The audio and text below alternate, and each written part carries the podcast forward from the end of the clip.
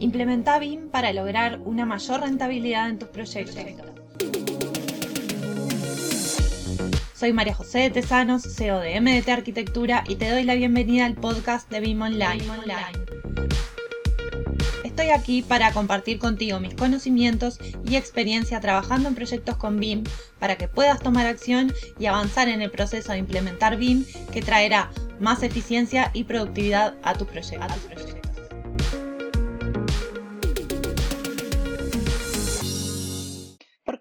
Mayor rentabilidad en nuestros proyectos, en nuestras inversiones al trabajar con BIM?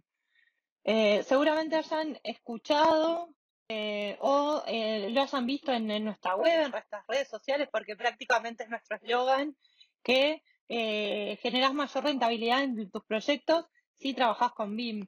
Em, lo repetimos siempre. La realidad es que trabajar con BIM implica lograr proyectos más rentables. Vamos a la definición de lo que es rentabilidad. Bueno, es la relación existente entre los beneficios que proporciona una determinada operación o cosa y la inversión o el esfuerzo que se ha hecho cuando se trata de rendimiento financiero, ¿no? Y en general se suele expresar en porcentajes. Una inversión dio tanto porcentaje de rentabilidad para nuestro negocio, por ejemplo, ¿no?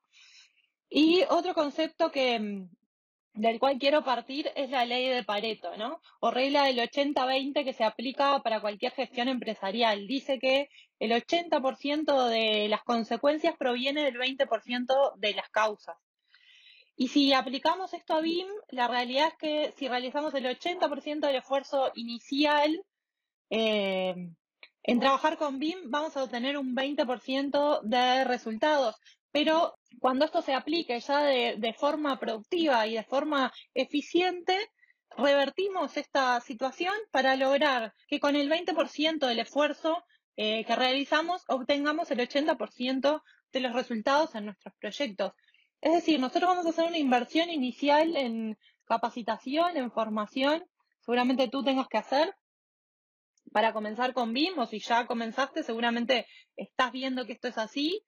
Un esfuerzo inicial, ¿no? Una inversión inicial que eh, en un primer momento te lleve eh, no a los resultados esperados de entrada, ¿no? Seguramente después, una vez que ya lo tengas afianzado esta metodología, este proceso, puedas entonces eh, con el 20% de, de los esfuerzos obtener el 80% de los resultados, porque justamente BIM lo que permite es trabajar de forma productiva, de forma eficiente, una vez que esta metodología ya está consolidada. Y se hace sobre la marcha. No, no es que, no es que la aplico, termino y después empiezo a ver los resultados, ¿no? Una medida que va eh, avanzando en este camino, va creciendo y va adquiriendo experiencia, va obteniendo cada vez más y mejores resultados y se nota principalmente en la productividad, ¿no? En esa reducción de tiempos en los proyectos que nos va llevando a, cada vez entonces a eh, mayores, mayores resultados, ¿no?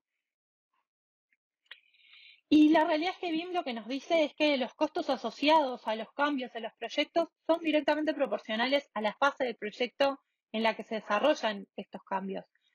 Si, eh, si se dan cambios de proyecto en una instancia inicial, eh, en una etapa de, de anteproyecto o, o, de diseño, no es tan costoso que un cambio que se da en una etapa ya de obra eh, prácticamente al final o mucho más desarrollado. Y un ejemplo claro de esto, que yo lo doy habitualmente en los, en los webinars, es em, si yo tengo determinado diseño de aberturas y me doy cuenta en una etapa de diseño que esas medidas no eran las que yo esperaba, eh, bueno, puedo cambiar los planos, cambiar las planillas de aberturas y no tiene mayores consecuencias. Ahora, si yo me di cuenta de eso en una etapa de obra, que las medidas de las ventanas están mal cuando el proveedor ya está llegando a pie de obra a dejarme las aberturas, eso tiene unos costos enormes.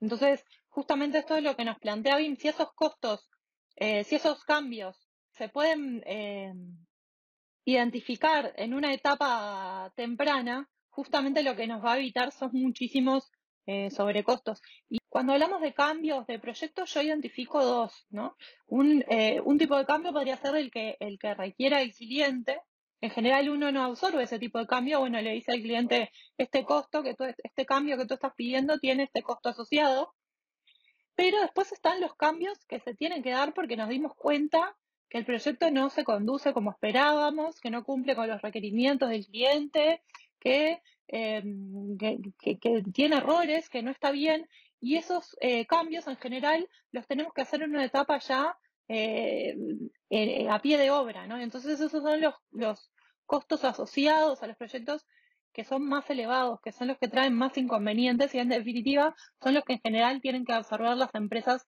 eh, que están construyendo, ¿no? Esos son en definitiva los cambios que podemos, que podemos evitar y los costos que podemos evitar trabajando con BIM. Pero además estamos hablando de que trabajar con BIM implica reducir los tiempos de ejecución en los proyectos y una mayor productividad. ¿En qué sentido? Durante la realización del proyecto, al modelar de forma más eficiente y reducir los tiempos de ejecución de los proyectos. ¿Qué pasa si nosotros podemos desarrollar ese proyecto con, eh, con menos cantidad de personas, ¿no? Que la que llevaba eh, hacer ese proyecto ejecutivo, por ejemplo, con, eh, en 2D que requería que una, por ejemplo, estuviera, y eso me acuerdo cuando, cuando, cuando lideraba el, equipo de proyectos ejecutivos en una empresa constructora en la que trabajé, y trabajábamos en 2D, había un equipo grande, uno, de, uno enfocado, por ejemplo, en lo que eran las plantas en 2D, otro eh, en, las, en los detalles constructivos, otro en las planillas de aberturas. Y la verdad es que los software con los que trabaja BIM hoy nos permite que podamos, al estar realizando un cambio, eh, automáticamente actualizar todos los, planos a la misma vez. Entonces, eso reduce muchísimo los tiempos de ejecución de los proyectos y en definitiva es esto, podemos tener menos personas en nuestro equipo enfocadas en un mismo proyecto y estar desarrollando eh, más, capacidad, más capacidad de proyectos eh, y más proyectos en menor tiempo. Entonces, eso habla de una productividad también que sin duda nos genera rentabilidad a nosotros como empresa, ¿no? y rentabilidad también para nuestros clientes. Si le estoy ofreciendo un proyecto con información más confiable, con menos riesgos y con menos desvíos, obviamente le estoy ofreciendo un proyecto mucho más tentador y mucho más rentable. Quiero invitarte al webinar que voy a estar eh, impartiendo el próximo martes 31 de agosto, donde vamos a estar hablando de cinco opciones para trabajar con BIM, cinco opciones bien distintas, pero que son cinco maneras de estar trabajando en definitiva con BIM, de las cuales si estás em, en duda de, cómo avanzar, de cómo tu empresa se puede posicionar frente al trabajo con BIM, puedes elegir entonces entre una de estas cinco opciones. Te espero en el webinar el próximo martes 31 de agosto y te dejo en la descripción del episodio el link para que puedas registrarte. Y hasta aquí el episodio de hoy. No te olvides de suscribirte para recibir más contenido de BIM. Te espero en el próximo episodio con más proyectos, más experiencias compartidas y mucho más BIM Online.